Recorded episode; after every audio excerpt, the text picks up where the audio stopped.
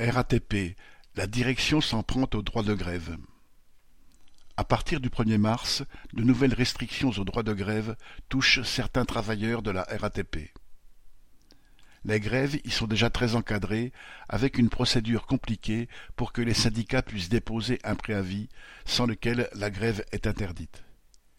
Il y a également l'obligation de se déclarer gréviste quarante-huit heures à l'avance pour certaines catégories de salariés, en particulier les conducteurs de bus, de métro et de RER. E Mais d'autres, qui n'y étaient pas astreints pour les grèves d'une journée, le sont désormais, notamment à la maintenance ou en station.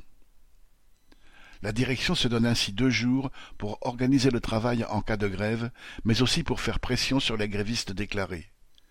On voit régulièrement en station l'encadrement claironné avant chaque journée que telle grève ne sert à rien, voire appeler les agents à leur domicile pour savoir si un tel est gréviste, en lui disant que ce n'est pas bon pour sa carrière, son avancement, etc. Depuis octobre, des débrayages à la maintenance ont largement perturbé l'entretien des trains sur certaines lignes. Quant aux agents de station, ils étaient près de 50% en grève sur les salaires en novembre ou lors de certaines journées du mouvement contre la réforme des retraites.